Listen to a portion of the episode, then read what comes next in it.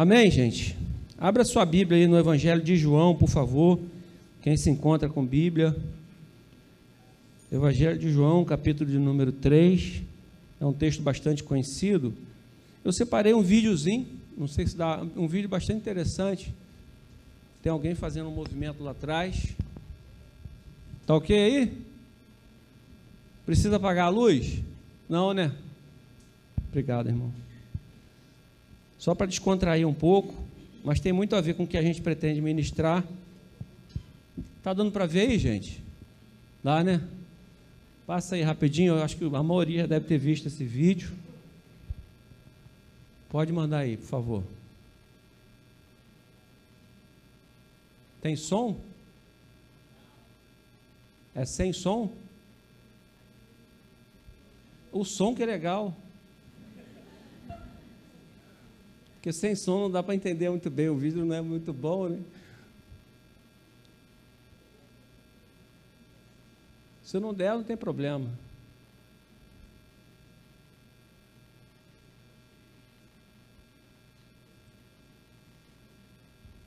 E aí, rola com som ou não? Aí. Obrigado.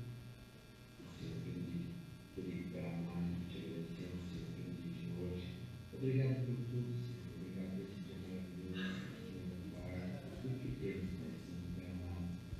Obrigado por nós termos esse gente, Senhor. Abençoe esse Amém.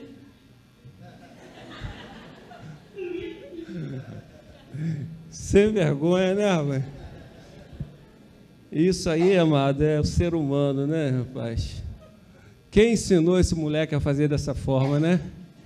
Eu estava preparando uma palavra, a Débora de repente mostrou esse vídeo. Falei, cara, esse vídeo tem tudo a ver com aquilo que eu quero falar. Não posso ter perder essa oportunidade, né? Ele tira né, a mãozinha ali da, na cabeça e começa a comer rapidinho, depois devolve o garfo para o lugar, né? Levanta aquela cara deslavada e agradecendo a Deus junto com os pais, né? Esse é o, é o ser humano esse sou eu, né? Esse é você. Essa criatura aí, né? Que de alguma maneira, né, diz a Bíblia, né? Através do pecado do homem, do primeiro Adão, né? Ele passa então a reproduzir uma matriz, né? Que carrega pecado no seu coração, né? Essa criança assim tão pura, né, gente? Tão lindinha, tão engraçadinha na hora da oração, enganando os pais ali, orando junto com os pais. Eu achei uma graça. Vamos ler então, gente. Eu quero ler com você o Evangelho de João, capítulo número 3. É muito conhecido esse texto, né? Inclusive, é, tem um texto, um, um, versículo aqui que é o, é o mais conhecido de toda a Bíblia, entre todos os cristãos, que é João 3,16 mas essa conversa inicia aí entre Jesus e um fariseu, né? Diz assim: ó, havia entre os fariseus um homem chamado Nicodemos, membro do Supremo Tribunal dos Judeus. Ele, de noite, procurou a Jesus e lhe disse: Rabi, sabemos que é mestre vindo da parte de Deus, porque ninguém pode fazer esses sinais que estás realizando se Deus não estiver com ele. Jesus respondeu-lhe, declarando: Em verdade, em verdade, te asseguro que se alguém não nascer de novo, não pode ver o reino de Deus. Nicodemos questionou: Como pode um homem nascer sendo velho? Pode todavia entrar pela segunda vez o ventre de sua mãe e nascer novamente? Arrasou Jesus. Em verdade, em verdade te asseguro que quem não nascer da água e do Espírito não pode entrar no reino de Deus. O que é nascido da carne é carne, mas o que é nascido do Espírito é Espírito. Não te surpreendas pelo fato de eu te haver dito: deveis nascer de novo. O vento sopra onde quer, você escuta o seu som mas não sabe de onde vem nem para onde vai. Assim ocorre com todos os nascidos do Espírito. Replicou-lhe Nicodemos: Como pode acontecer isso? Explicou-lhe explicou Jesus: Tu és mestre em Israel e não compreende essas verdades? Em verdade te asseguro que nós dizemos do que conhecemos e testemunhamos do que temos visto. Contudo, não acolheis o nosso testemunho. Se falando de assuntos da terra não me credes, como crereis se vos falar dos celestiais? Até aqui tá bom. Esse é um diálogo, como eu falei, muito conhecido, né? Entre Jesus e esse homem Nicodemos. Acontece que Nicodemos, assim, para quem não sabe, mas a Bíblia dá uma pequena informação sobre ele, ele era membro do Sinédrio, né?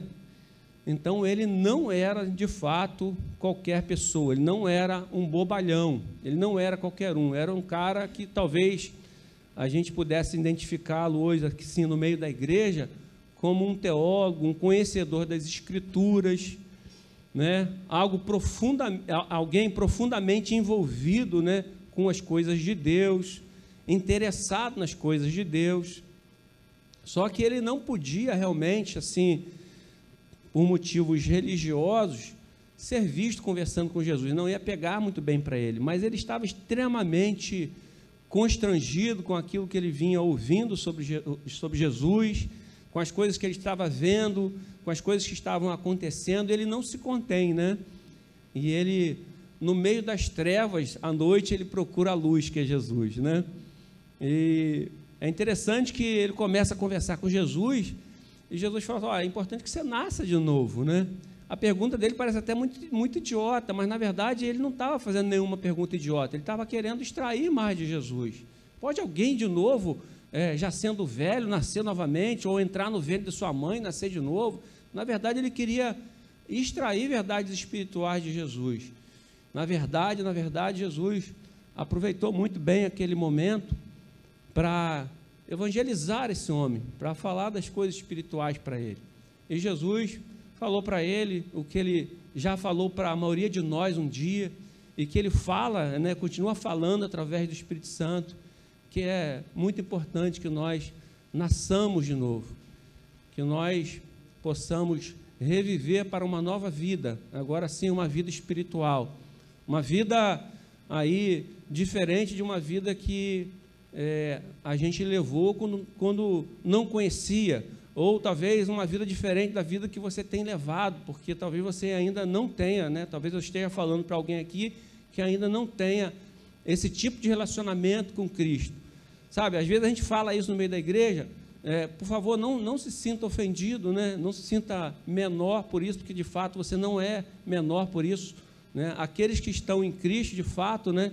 Estão numa condição espiritual diferente, segundo as Escrituras. Não sou eu que falo isso, são as Escrituras que falam isso. Mas se você está aqui hoje e você talvez não tenha recebido ainda essa oportunidade de desenvolver uma, um relacionamento novo com Cristo, uma vida nova em Cristo, não se sinta menor por causa disso. Pelo contrário, se sinta realmente privilegiado, porque Deus te trouxe aqui essa noite para você ouvir que em Cristo você pode viver uma nova vida. Em Cristo, tudo pode ser renovado em você. Em Cristo, tudo se faz novo. Né? A Bíblia fala né, que em Cristo tudo se fez novo. As coisas velhas já se passaram, elas, faz parte de, elas fazem parte de um passado né, do qual você é, não tem mais nada a ver com ele a partir do momento que você entrega a sua vida a Jesus. Então, esse novo nascimento que, que Nicodemos começou a conversar com Jesus, a falar sobre Jesus, sobre, com Jesus sobre esse novo nascimento, sobre essa, esse fato de nascer de novo, é algo que, que o tempo todo a gente ouve falar sobre isso, porque isso é importante para a nossa vida. É, ainda como cristãos que já somos, né? E para quem também não é cristão ainda, para quem ainda não teve esse relacionamento com Deus, como eu falei. Porque para nós é importante nascer de novo. Para nós é essencial nascer de novo, todos os dias da nossa vida. Todos os dias da nossa vida a gente precisa se arrepender, a gente precisa morrer para algum tipo de pecado, a gente mo precisa morrer para algum tipo de atitude, ou melhor, todos os dias da nossa vida, a gente, como cristão, a gente precisa matar alguma coisa. Né? A gente precisa matar um pedaço da nossa carne. A Bíblia e Paulo, é, principalmente, orienta-nos muito em relação a isso. Que a gente precisa crucificar a nossa carne, subjugar o nosso corpo à vontade de Deus. Isso é, no mínimo, assim, uma atitude é, é, que eu posso dizer assim, como uma atitude é, importante da nossa parte, né? uma atitude cautelosa da nossa parte. Porque se você não fizer isso, querido, certamente as coisas da carne elas vão prevalecer sobre as coisas do espírito. Certamente você vai ver é, numa proporção muito maior, né, é, o velho homem agindo em você muito mais do que a pessoa do Espírito Santo agindo na sua vida. Porque se você realmente demole, né, o velho homem ele vem e ele vem com muita força. Alguém está entendendo aí o que eu estou falando? Ele vem e ele vem com muita vontade. Então, essa, é, essa, essa notícia, essa boa nova que Jesus fala ali com Nicodemos, ela era ela era uma faca assim de, de dois gumes assim para o povo, né? Porque no meio do povo estavam ali os fariseus, estavam pessoas como Nicodemos, mas no meio do povo também tinha aquelas pessoas reconhecidamente pecadores. E aqueles reconhecidamente pecadores, no meio da, daquela sociedade, naquele contexto ali, eram pessoas fadadas ao fracasso total, fadadas à, à miséria, é, fadadas à, à ira de Deus. Eram pessoas que elas mesmas se consideravam é, sem, sem perdão, elas se consideravam assim, é, totalmente prontas a, a, ir para o inferno, a perdição total, porque é, elas olhavam para a lei e elas não viam condições de cumprir aquilo ali cabalmente. Ao, ao, ao passo que os religiosos, eles não só olhavam para a lei, como eles inventavam mais leis ainda, tornando aquele sistema mais complicado, mas para o religioso ele dava um jeito de, de falsificar aquilo ali, de, de, de alguma forma né, passar para as pessoas que eles eram melhores, porque eles conseguiam cumprir aquilo ali. Né? Mas é, ao nos aproximarmos dele, né, ou aquela, naquele contexto, aquelas pessoas, ao, se aproximar daqueles homens, daqueles doutores da lei, se é que isso era possível, eles logo iam perceber que humanamente eles não iriam conseguir cumprir cabalmente aquilo ali, haja visto que só Jesus cumpriu toda a lei. Né? E a gente sabe isso através das Escrituras. Né? Então, aquela notícia ali para os religiosos, Jesus falando assim: olha é, você tem uma nova chance. Há uma nova possibilidade. E você pode nascer de novo. Você pode nascer de novo e você pode ter uma vida completamente transformada através do impacto desse novo nascimento. Tudo na sua vida pode ser renovado. Você pode ser totalmente purificado, você pode ser totalmente liberto dessas mazelas que tanto te afligem. Você pode ser um, realmente uma nova criatura em Jesus. Jesus começa a conversar com ele e, e para eles ou para os religiosos, aquilo ali era uma péssima notícia, porque aquilo ali ia de encontro, aquilo ali iria de encontro a todos os cursos que eles fizeram de teologia. Aquilo ali iria de encontro a tudo que eles aprenderam ou que eles mesmo criaram acerca de Deus. Então, para os religiosos, aquilo ali era uma péssima notícia. Mas para as prostitutas, né? para aqueles que cobravam impostos injustamente do, do, das pessoas e eram julgados por isso, aqueles que estavam arrependidos, mas não viam possibilidade de serem perdoados pelos seus pecados, aquilo ali foi uma boa notícia, foi uma ótima notícia. Eu imagino que eles pulavam de alegria ali, porque eles realmente estavam diante de uma possibilidade, amados, de ter a sua vida transformada, de ter o passado, sabe, totalmente apagado em relação aos seus pecados. Ele, ele passaria então a, a ser uma nova criatura, a viver um, um uma, uma, a começar a viver uma nova realidade, um tempo novo na sua vida. Amém, querido? E eu sei que a maioria de nós aqui já passamos aí por essa cirurgia, amém? Essa cirurgia espiritual. Eu estava vendo o Douglas Silva falando que ele estava é, conversando com a filhinha dele. Douglas é um cara muito conhecido. Douglas Silva não é, não é, não é amigo meu, não. Eu falei como se fosse amigo, né? Mas não é amigo meu, não. Não é, não é nem daqui da igreja. Mas é um cara bombadão aí na internet, né? Do meio cristão que aliás é uma pessoa muito digna da gente poder ouvi-lo, né?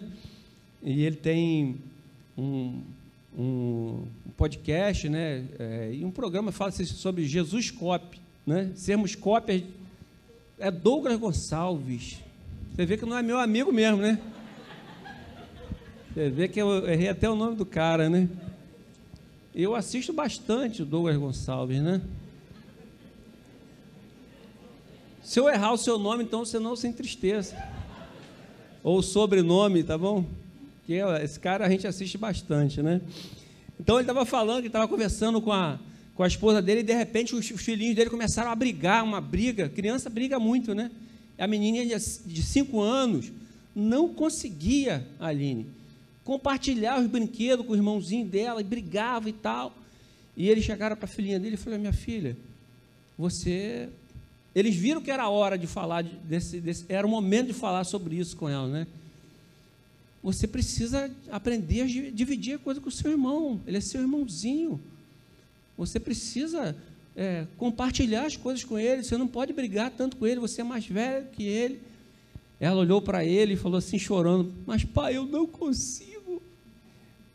Aí ele fala que ele olhou para a esposa, né? O nome da esposa dele é Val, se eu não me engano, é Val, né?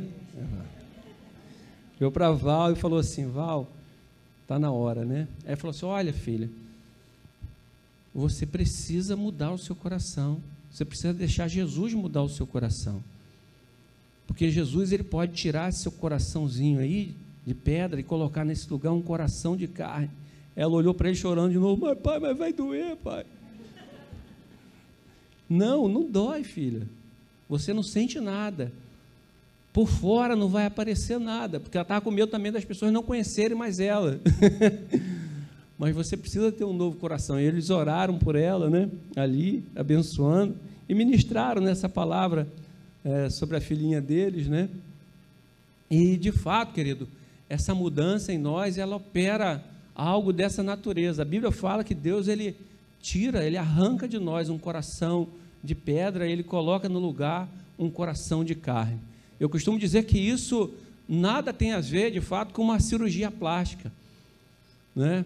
É, não é a intenção do Senhor mudar a aparência, apesar de que isso acaba sendo um reflexo da nova vida. Né? A, até a nossa aparência às vezes muda. Não se empolga muito, não, mas muda às vezes. Né? Tem gente que fica empolgado, né? Não, então é melhor fazer uma plástica, é melhor me converter do que fazer uma plástica. Às vezes precisa de uma ajudinha, né? Mas Deus muda, Deus é capaz de mudar. Eu falo, ó, eu sou testemunha, minha esposa sempre fala isso. Amor, depois que se converteu, você ficou mais bonito. É. E Deus opera. Gente, é incrível, porque o semblante muda, né? A aparência muda. Você fica mais suave. A pele muda, irmão. Dá uma mudada. É incrível isso. Depois começa a ficar ruim de novo, que nada resiste ao tempo, né? E a Bíblia fala né, que nós, nós viemos do pó, né? E nós voltaremos para o pó. Então, também não se anima que não é por muito tempo, né? Mas a verdade é que Deus ele muda o nosso coração. E isso, irmãos, eu quero que, que a gente entenda isso nessa noite. Eu sei que a maioria daqui já tem esse entendimento, mas a gente só prega porque Deus dá uma direção e a gente crê que a palavra de Deus não volta vazia. Então a gente precisa, talvez, um, um pequeno número de pessoas aqui, ou talvez pelo menos uma pessoa, a começar em mim, precisa entender alguma coisa a respeito desse novo nascimento. E é por isso que eu estou aqui hoje, para falar a você que você não foi recalchutado, você não foi reformado, você não era aquele pneu usado, né?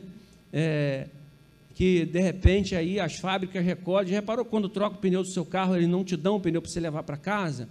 É porque aquilo ali vai para a fábrica e aquele pneu velho, aquele pneu careca que está ali, ele, ele sofre um processo e colocam sobre aquele pneu uma nova borracha, né? Aí você olha aquele pneu, pô, tá bonitinho e tal, tá reformadinho. É, é, é o pneu remold, né? É, o Senhor ele não faz um remold na nossa vida, ele transforma a nossa vida, ele transforma o nosso, nosso interior. Ó, quando nós estamos em Cristo, quando nós entregamos nossa vida a Jesus, querido, a partir daquele momento, uma nova criatura nasce a partir daquele momento. Você, de fato, é uma nova criatura se você estiver em Cristo, querido. Isso é tremendo e isso é real, querido. Então você não é mais aquele, aquele pneu velho que recebeu um, uma borracha ali. Não, você é uma nova criatura, querido. Aquele pneu velho, ele tem uma durabilidade menor, sabia? Em relação aos pneus novos. Por isso que ele é mais barato.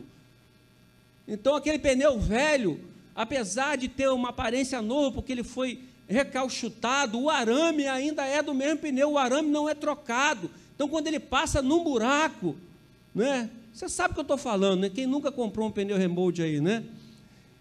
Ele, ele logo dá aquele calombo, aquele câncer, né? Que dá nele assim, dá aquele calombão. E você fica triste, mas, poxa, pneu novinho. Porque ele não era novo, querido foi feito nele um, uma plástica, foi feito nele algo que mexeu mais com a aparência dele do que qualquer outra coisa. E a gente precisa ter cuidado com isso, porque muitas vezes a gente está na igreja, a gente está caminhando, está vindo à igreja, mas a gente não entendeu ainda, querido, que a gente é, não é mais aquele velho homem, nós somos uma nova criatura em Jesus, querido. E nós precisamos tomar posse dessa nova realidade, querido. Nós precisamos nos apegar a isso firmemente, porque isso é uma verdade espiritual que fala de mim, fala de você. Isso é uma verdade da Bíblia, da Bíblia. Ela fala que Deus mudou a nossa natureza. E a partir desse momento, onde você entrega a sua vida a Jesus, algo profundo começa a acontecer na sua vida. Algo profundo e tremendo começa a ser processado dentro de você. Não é um passo de mágica. Por isso que muitas vezes nós agimos e pensamos como um velho homem. Porque a partir desse novo nascimento, um processo de santificação começa a ser gerado no nosso interior. E a partir do momento que nós damos lugar a isso, a partir do momento que a gente vai atendendo às necessidades do nosso espírito, a partir do momento que a gente vai ouvindo as coisas espirituais, nós vamos recebendo de Deus poder para ser totalmente desembaraçado do pecado, para ser totalmente desembaraçado da ira, da amargura, da ansiedade, do medo. Por isso que a Bíblia fala que em Cristo, nós somos livres do pecado, nós somos livres do medo, nós somos livres da ansiedade, nós somos livres da vingança, do ódio, da amargura, porque de fato isso é uma verdade espiritual, disponíveis, que estão disponíveis para aqueles que são filhos de Deus. Há essa disponibilidade para mim para você na nossa caminhada espiritual. O problema, querido, que assim como você está dentro de um curral, não faz de você um boi, estar dentro da igreja não vai fazer de você um cristão. Então, não basta você vir à igreja, não basta você estar aqui todos os domingos, não basta você frequentar células quintas-feiras, que é uma maravilha, que é uma beleza. Você tem que entregar a sua vida a Jesus e permitir que Ele realmente trabalhe profundamente faça essa cirurgia no seu coração. Romanos capítulo 8, verso 29 diz que nós fomos predestinados a sermos semelhantes à imagem de Jesus. Sabe o que é ser predestinado? É ser destinado com um propósito específico. Quando Deus ele fez de você, fez de mim uma nova criatura, Deus no seu íntimo, no seu coração, desde a eternidade, Ele tem um plano especial separado para você e para mim. Ele tem algo separado para você que é uma nova criatura. Ele tem um destino, ele tem um propósito.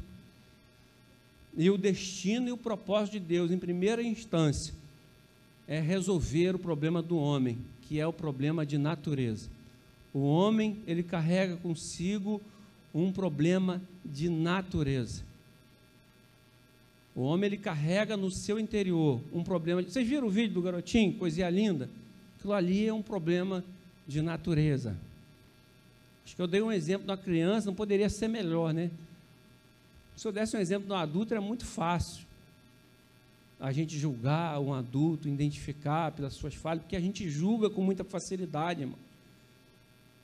Mas o fato é que nós não estamos aqui nessa posição de juiz para julgar ninguém, para apontar o dedo para ninguém.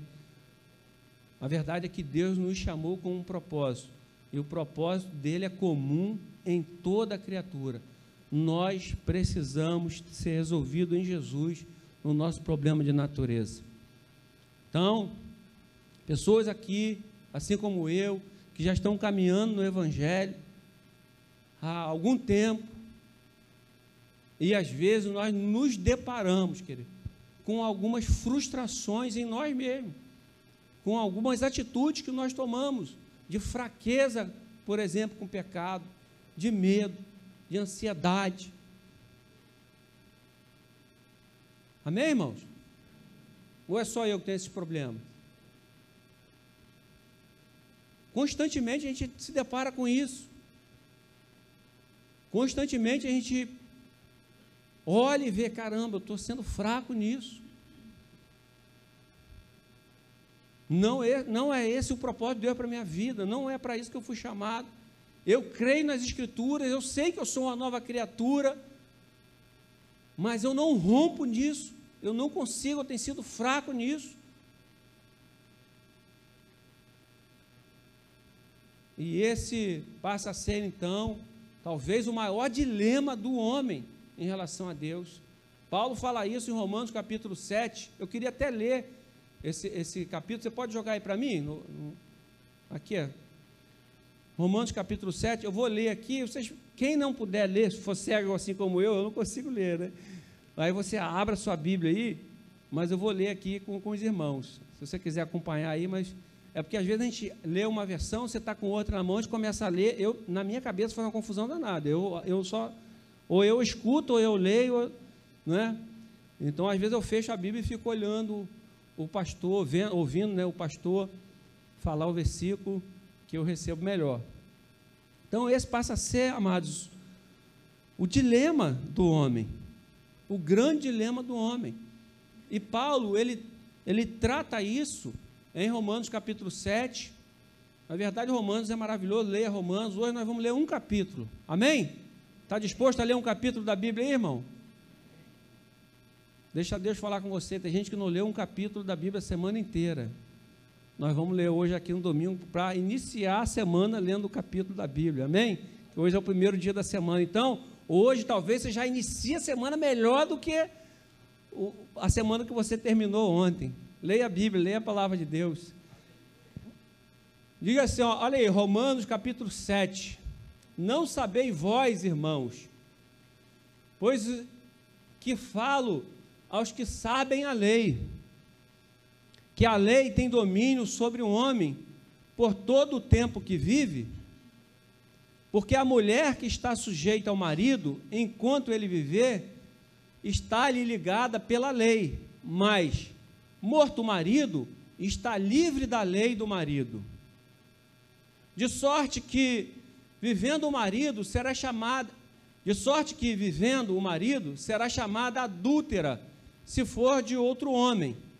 Mas, morto o marido, livre está da lei, e assim não será adúltera se for de outro marido. Assim, meus irmãos, também vós está mor estáis mortos para a lei pelo corpo de Cristo. Olha que tremendo isso. Por isso que, que Jesus falou lá com Nicodemos. Por isso que as prostitutas, os pecadores davam um salto de alegria. Em Cristo você está morto para a lei, para que sejais de outro, daquele que ressuscitou dentre os mortos, a fim de que demos frutos para Deus. Porque quando estáveis, estávamos na carne, as paixões dos pecados que são pela lei operavam em nossos membros para darem fruto para a morte. Mas agora temos sido libertados da lei, tendo morrido para aquilo em que estávamos retidos, para que sirvamos em novidade de espírito e não na velhice da letra. Que diremos, pois? É a lei pecado? De modo nenhum. Mas eu não conheci o pecado senão pela lei, porque eu não conheceria a concupiscência se a lei não dissesse: não cobiçarás. Mas o pecado, tomando ocasião pelo mandamento, operou em mim a concupiscência, porquanto sem a lei estava morto o pecado. E eu, em algum tempo, vivia sem lei, mas vindo o mandamento, reviveu o pecado e eu morri. E o mandamento que era para a vida, achei eu que me era para a morte porque o pecado, tomando ocasião pelo mandamento, me enganou e por ele me matou. E assim a lei é santa e o mandamento santo, justo e bom. Logo tornou-se-me o bom em morte, de modo nenhum. Mas o pecado, para que se mostrasse pecado, operou em mim a morte pelo bem a fim de que, pelo mandamento, o pecado se fizesse excessivamente maligno. Porque bem sabemos que a lei é espiritual, mas eu sou carnal, vendido sob o pecado. Porque o que faço, não o aprovo, pois o que quero, isso não faço, mas o que aborreço, isso faço. E se faço o que não quero, consinto com a lei, que é boa. De maneira que agora já não sou eu que faço isto, mas o pecado que habita em mim. Porque eu sei que em mim, isto é, na minha carne, não habita bem algum, e com efeito o querer está em mim, mas não consigo realizar o bem. Porque não faço o bem que quero, mas o mal que não quero, esse eu faço. Ora, se eu faço o que não quero, já não o faço eu, mas o pecado que habita em mim. Acho então esta lei em mim que, quando quero fazer o bem, o mal está comigo. Porque, segundo o homem interior, tenho prazer na lei de Deus. Mas vejo nos meus membros outra lei, que batalha contra a lei do meu entendimento e me prende debaixo da lei do pecado que está nos meus membros. Miserável homem que sou, quem me livrará do corpo desta morte? Dou graças a Deus por Jesus Cristo, nosso Senhor, assim que eu mesmo, com entendimento, sirvo a lei de Deus, mas com a carne, a lei do pecado. Amém? Tremendo isso aí, né, gente? Se ficou confuso, você pode ler de novo em casa. Mas esse é assim, essa é a revelação mais poderosa assim, falando sobre essa nossa batalha, né? Em tudo aquilo que a gente quer fazer e precisa saber fazer, que a gente sabe que em Deus nós podemos fazer, mas que muitas vezes nós não conseguimos fazer. Se talvez Paulo não falasse esse último versículo aí, mas graças a Deus por Cristo Jesus, realmente ele colocaria em xeque assim todos os seus escritos, né? Tudo aquele que, tudo aquilo que ele falou, né, nas escrituras acerca da redenção do homem Cristo Jesus. Ou acerca de sermos uma nova criatura, acerca de nos despir desse velho homem.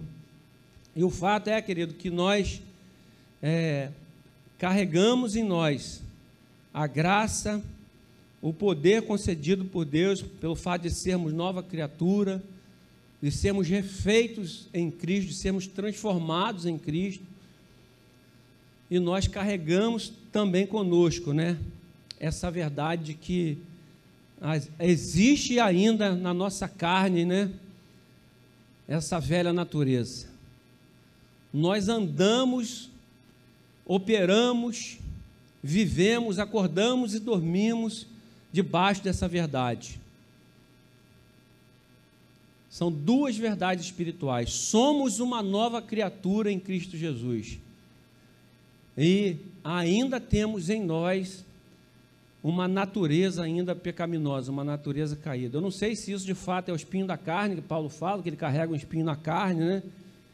Mas essa possibilidade para nós aqui, em terra, pelo menos assim, ela não é possível. Nós vamos conviver com essa realidade. E nós precisamos, como nova criatura que somos, glorificar o nome de Jesus na nossa vida. Isso só vai nos fazer bem, tornar o nome dele conhecido, exaltar o nome dele. Porque toda vez que, ele, que você faz isso com a sua vida, toda vez que você faz isso com todo o seu coração, de todo o seu ser, significa que você está recebendo uma porção de verdades espirituais sobre o fato de que você é uma nova criatura. E se você é uma nova criatura, você realmente pode fazer aquilo que a Bíblia diz que você pode fazer. Se você é uma nova criatura, querido, você realmente pode ter tudo aquilo que a Bíblia fala que você pode ter. Se você é uma nova criatura, querido, você pode vencer, de fato, tudo aquilo que a Bíblia fala que você em Cristo é capaz de vencer. Então, se a Bíblia fala, querido, que não haverá mais dores, querido, é porque vai ter um momento que você não vai sentir mais isso. Se a Bíblia fala, querido, que você pode vencer o pecado, é que de fato você pode vencer o pecado, querido. Isso é real. São verdades espirituais. E para que a gente possa entender isso um pouquinho melhor, querido, a gente precisa entender que a gente vive, pelo menos assim nas Escrituras, duas verdades básicas né, que fazem parte de, dessa caminhada, né, dessa nossa caminhada. É que nós vivemos uma verdade natural e nós vivemos uma verdade espiritual. As duas são verdades. Não é porque você se converteu que a verdade natural ela deixa de existir. Já viu aquele cara muito espiritual? Tudo o cara espiritualiza. Cara, eu não sei você, mas não é uma coisa muito legal, né? Parece que o cara é maluco, parece que o cara é doido, né? Nada para ele é natural, tudo é espiritual. Se a folha caiu da árvore, o cara fala logo em língua estranha, fala que Deus falou com ele. E aí você começa a se aproximar, você vê que aquela pessoa ali não está. Ela está fora da realidade natural das coisas. Não, não dá para viver só o espiritual porque as coisas naturais elas vão acontecendo normalmente. Elas são de fato reais, elas acontecem. Sobre o natural eu não preciso falar muito. A intenção aqui hoje é falar que existem verdades espirituais. E nós precisamos, por meio da fé, enxergar essas verdades para viver todo o potencial de nova criatura que nós somos. E eu já queria concluir essa palavra. A Bíblia fala em Reis, segundo Reis, capítulo 6, lá tem uma historinha muito interessante, a partir do verso 8 até o, é o verso 17. Ela fala que o rei da Síria, ela começou então, o rei da Síria começou a, a brigar com o reino de Israel. Uma batalha, né? E eles queriam destruir Israel. Acontece que todas as vezes que o rei da Síria ele montava uma diligência, né? montava uma estratégia contra Israel. A Bíblia fala que Eliseu, né, usado por Deus, ele falava a, a estratégia do reino inimigo para o reinado de Israel. Olha que interessante. Por meio de revelação, por meio da oração, Eliseu recebia, né, ali onde que eles iriam passar. E o rei da Síria, então, ele começou a se irritar com aquilo ali E ele começou a, cara, tem algum dedo duro aqui no nosso meio, tem algum X9, né? O pessoal fala X9, tem algum caguete aqui. Porque todas as estratégias que eu armo, toda vez que eu me levanto contra Israel, Israel sabe dos meus passos, sabe do meu destino, sabe o que, que eu vou fazer. E aí, alguém lá falou para o rei da Síria assim: ó, não, não é nada disso, não tem nenhum caguete aqui, não tem ninguém entregando. Acontece que lá tem um homem de Deus, tem um homem de Deus lá, e ele sabe até o que o senhor dentro da sua câmara, é câmara, né? É câmara, né? Dentro da sua, ele sabe que senhor pensa dentro da sua câmara. Ele falou: quem é esse homem? Eu quero que vocês vão atrás dele. Então, o rei ele monta assim uma força tremenda, um exército poderoso com cavalos, com carros de guerra, e eles mandam ah, esses homens se direcionarem a Dotã, onde estava o profeta, e eles cercam aquela cidade. E aí a Bíblia fala que o moço do profeta viu aquilo e falou assim: ai de nós, nós estamos ferrados, nós estamos liquidados aqui. Então ele chama o profeta e ele mostra para o profeta aquilo ali. É interessante, olha, olha só, olha o exército que se levantou contra nós. E o profeta fala para o moço dele assim: olha só, maiores e mais numerosos são os que estão conosco do que aqueles que estão contra nós. Maiores e numerosos é o nosso exército, mais poderoso e mais forte. Tinha mentira ali? Será que o profeta estava mentindo para o moço dele? Não, querido. É porque ele conseguia, o profeta conseguia enxergar uma verdade espiritual que o moço dele não conseguia enxergar. Ele não conseguia enxergar que o que estavam com eles era mais forte, mais poderoso do que todo aquele exército. E é interessante, você pode ver lá, que o profeta ora para que Deus abra os olhos espirituais do moço dele. Então ele começa a orar, ele fala: Senhor, eu oro para que o Senhor abra os olhos espirituais desse moço, para que ele possa ver o mesmo que eu estou vendo.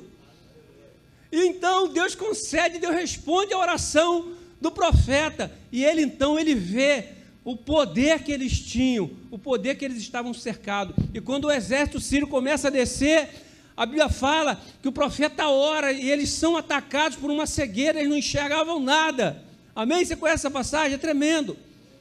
Isso fala, querido, de duas verdades: uma verdade natural e uma verdade espiritual. Naturalmente, naturalmente, o moço do profeta viu o que era verdade. Existia uma verdade natural, existe uma verdade natural. Existe um poder que a carne, ela ainda ela é capaz de influenciar. Existe algo no nosso, na nossa verdade natural. Existe as coisas que é, a gente olha com o olho natural e nos sentimos fracos, nos sentimos sensíveis nos sentimos, sabe, incapacitados. Mas a Bíblia fala que em Cristo, querido, você é uma nova criatura. A Bíblia fala que em Cristo há poder para vencer o pecado. A Bíblia fala que você foi transformado, você é uma nova semente. Agora você não é uma semente é vindo de uma coisa corruptível, mas é uma semente vindo de algo incorruptível, é uma matriz santa. Você é reproduzido, você é, é uma nova criatura vindo de uma matriz santa, de uma matriz pura. Você é gerado em Jesus, você é uma nova criatura em Jesus. Você é filho não do primeiro Adão, mas você é filho de Deus. Você é gerado em Cristo, você é filho do segundo Adão. E a Bíblia fala isso, querido, que o primeiro Adão ele veio em carne. E ele erra, ele peca. Então, tudo que é gerado a partir de Adão, tudo, tudo que é gerado a partir de Adão, é gerado a partir de uma semente corruptível. É uma matriz que foi corrompida. É uma, é uma matriz que começa a produzir homens pecadores, por causa do primeiro pecado de Adão. Mas Cristo Jesus, o segundo Adão, ele veio para nos dar vida e vida em abundância. Ele veio para gerar em mim e você uma nova criatura capaz de vencer o pecado, querido. Capaz de vencer a ira, capaz de vencer a dor, capaz de vencer o medo.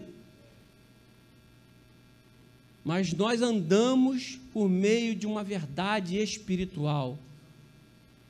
Agora nos atentamos para as coisas que nós não podemos ver, porque essas sim, elas são eternas. Mas não andamos mais simplesmente por aquilo que vemos, porque essas coisas são terrenas e passageiras. Paulo fala isso. Nós andamos e olhamos para as coisas que estão por vir, por aquilo que nós não conseguimos ver, porque quem anda pela fé, querido, não anda pelo que vê, anda por meio de verdades espirituais ao nosso respeito e ao seu respeito. Pela fé, nós podemos ignorar o relatório das verdades dessa vida, querido, e nos apegamos ao relatório das verdades espirituais. Você é uma nova criatura em Cristo, querido. Tudo se fez novo, querido. O velho homem com suas paixões, ele, ele morreu, ele ficou para trás. Isso não mais faz parte da tua vida. Isso não mais faz parte dessa natureza que você recebeu de Jesus. E nós, eu e você, nós precisamos tomar posse disso, querido. Jesus disse: As minhas palavras, as palavras que eu tenho falado para você, são espírito e vida. Jesus fala na tentação no deserto, quando ele está sendo tentado pelo diabo. Ele fala assim: Não só de pão viverá o homem, mas das palavras que saem da minha boca, porque elas são vida para nós, querido. E muitas vezes nós estamos, eu falei isso no núcleo quinta-feira. Se Jesus, de repente, se a gente tivesse. É, agora tem o metaverso, né? Tem essa parada do metaverso agora, né? Como é que você vai falar metaverso aí? Te peguei agora, hein? John está fazendo tradução em livro aqui agora. então tem, o metaverso parece que é uma realidade que você entra naquela realidade ali, né? E vive aquilo ali por meio de um jogo, né? E você entra. É um troço incrível. Né? Eu não gosto muito de jogo, mas. Então, vamos supor que você estivesse num metaverso, Jesus estivesse sendo ali tentado pelo diabo e você estivesse assistindo aquilo ali. Talvez hoje uma grande parte da igreja ia falar para Jesus transformar as pedras em pães, querido. Porque nós muitas vezes nos inclinamos para aquilo que é fácil, para aquilo que realmente está nas nossas mãos com facilidade, aquilo que quer satisfazer, em primeiro lugar, as nossas necessidades, as nossas vontades, os desejos da nossa carne. Há uma inclinação muito forte para tudo isso. Mas há uma verdade que diz que você vai viver da palavra que sai da boca de Deus, querido que você não vai viver simplesmente desse pão que perece, mas de toda a palavra que sai da boca do Senhor. Porque isso é uma verdade espiritual sobre a tua vida, querido. Não atentando nós para as coisas que se veem, mas voltando toda a nossa atenção para as coisas que não se veem. Nós precisamos prosseguir, querido, com com esse alvo. E aí, quando chega essa parte assim da carne, é uma verdade, cara, que nós precisamos subjugar a nossa carne. Paulo nos orienta a isso.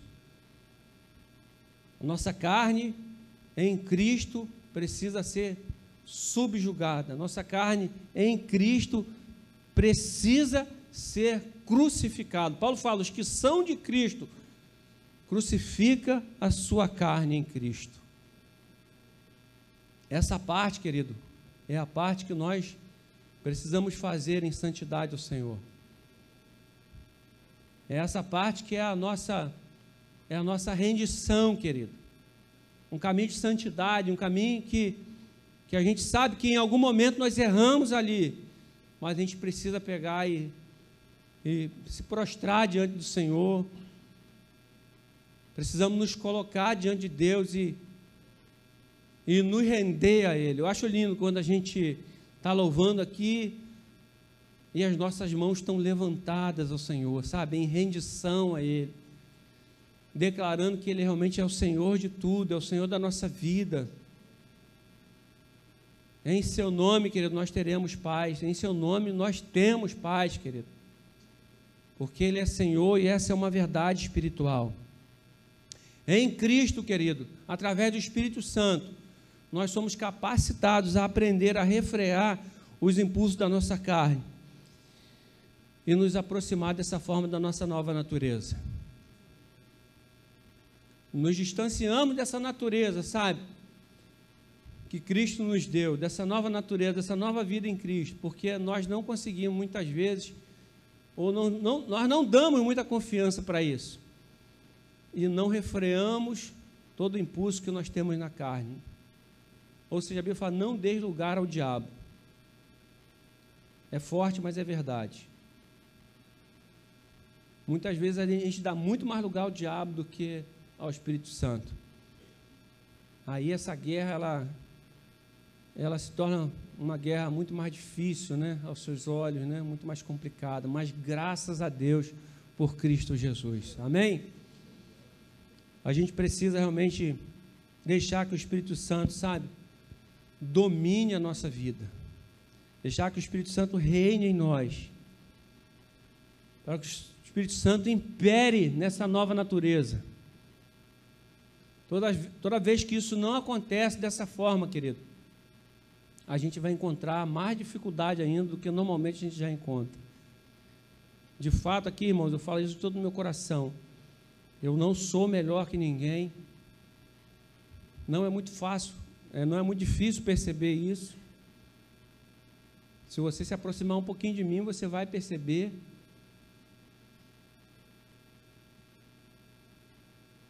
Mas, cara, eu prossigo para o alvo, querido.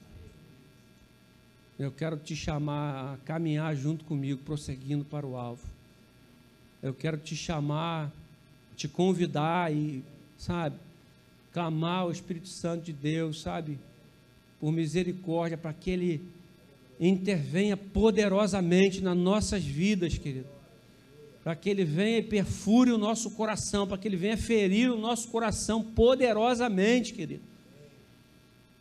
E mude todo o rumo contrário a isso que foi falado aqui. A maioria dos que estão aqui hoje, querido, são pessoas que já receberam essa verdade que foi falada aqui da nova natureza. E nós somos alegres por isso, amém, querido? Nós estamos felizes por isso. Mas passamos por essas lutas. Mas isso não pode dominar a sua vida, querido. Isso não mais faz parte da realidade em Cristo Jesus, ou da realidade daquilo que o Evangelho tem para mim e para você. Isso não faz mais parte da sua vida. Amém? Você recebe isso em nome de Jesus? Você está livre disso em Cristo Jesus. Tome posse disso, querido. Muitas das vezes, sabe, querida, a negligência, a nossa negligência, permite que várias coisas aconteçam na nossa vida, várias coisas que não eram para acontecer. E quando você olha e você, às vezes, sem, sem o entendimento devido, você começa a comparar, e no seu íntimo você fala assim: caramba, mas não é isso que a Bíblia fala ao meu respeito. No seu íntimo você coloca em xeque o que está acontecendo, não as Escrituras, porque você crê nas Escrituras. Você sabe disso, mas, poxa, que aonde? O que está acontecendo? É porque somos negligentes, querido, com a voz do Espírito Santo. É que somos negligentes com aquilo que o Espírito Santo fala ao nosso coração com aquilo que Deus tem preparado para nós. Deus preparou, Deus traçou um plano, Deus mostrou um caminho, Deus fez um caminho. Um caminho que você, sem Ele, jamais poderia ir. Mas a Bíblia fala que Ele está contigo todos os dias, querido. O Espírito Santo está ao seu lado, te ajudando nas suas fraquezas. Acho que é Romanos que fala isso. Ele nos ajuda nas nossas fraquezas. E a nossa negligência está, em, muitas vezes, em simplesmente abrir mão dessa ajuda. A nossa negligência se encontra muitas vezes no fato que damos voz muito mais a esse homem que está com a gente, esse homem interior, esse homem caído, morto, segundo as Escrituras, mas que está ali, que pode ser revivido e às vezes nós fazemos isso de uma maneira espetacular e nós damos ouvido a essa velha criatura, a esse velho homem. E aí é esse embaraço. E aí, baseado nisso, Paulo escreve Romanos capítulo 7. E no final, dou graças a Deus por Cristo Jesus. Então, se você gosta desse, dou graças a Deus por Cristo Jesus, leia Romanos 8, querido. Quando você chegar em casa, aí vai ser demais. Aí você vai ler dois capítulos da Bíblia a semana inteira. Aí vai ser maravilhoso. Leia Romanos 8. O Romanos 8 é o Evangelho simplificado em um capítulo. É tremendo Romanos 8, é lindo, é maravilhoso Romanos 8. Amém? Você recebe essa palavra, irmão? Em nome de Jesus? Nós precisamos do Espírito Santo todos os dias, querido. Nós temos essa necessidade. Ele começou uma obra em nós, querido. E ele é fiel até o fim, querido. No meio disso, alguém falou sobre o meio esses dias aqui. No meio disso, nós vamos vivendo, querido.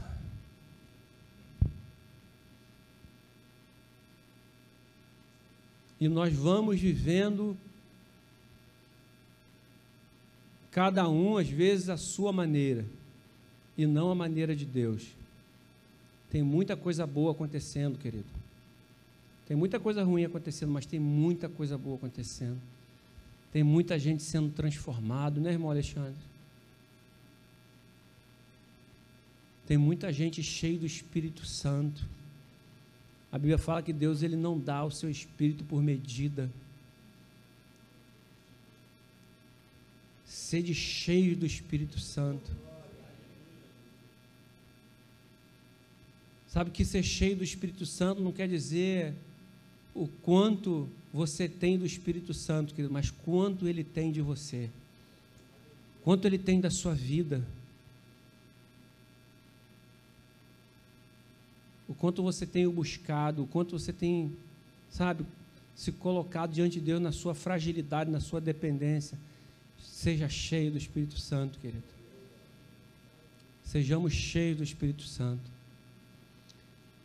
E para você que está aqui nessa noite, que ouviu tudo isso que eu falei até agora, né? Mas talvez você chegou aqui hoje como Nicodemos, um curioso. Alguém no meio das trevas procurando a luz.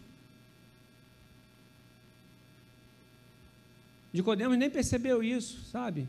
Mas ele estava em trevas. Essa era uma verdade natural e uma verdade espiritual. E ele começa então a conversar com a luz. E você que chegou nessa noite aqui, que seus olhos não foram abertos para essa nova natureza, querido. Jesus te ama. Jesus te ama profundamente e ele quer mudar o curso da sua vida, ele quer mudar a sua história, ele quer transformar você em uma nova criatura, querido. Você que está aqui hoje, né, nessa noite, você está ouvindo o Evangelho. e você se perguntou assim: o que, que eu tenho que fazer? Você não tem que fazer nada, querido. Você não precisa fazer nada. Creia somente. Creia, somente creia. Creia na revelação do Evangelho. Creia. Entrega a sua vida a Jesus. Confia nele e no mais, tudo ele fará. Amém? Eu queria chamar você para a gente orar. John cantou uma canção aqui, cara. Renova-me. Eu queria orar essa canção junto com você. Você pode ficar de pé?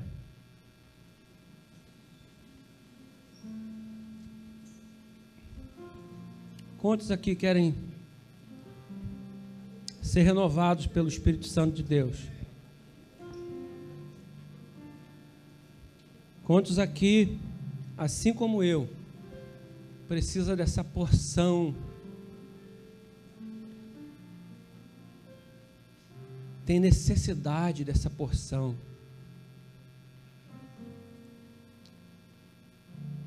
Nosso coração só se completa em Jesus, querido.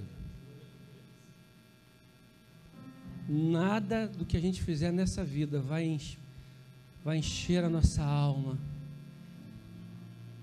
Nada que a gente tenha nessa vida vai completar aquilo que só Jesus pode completar dentro de nós.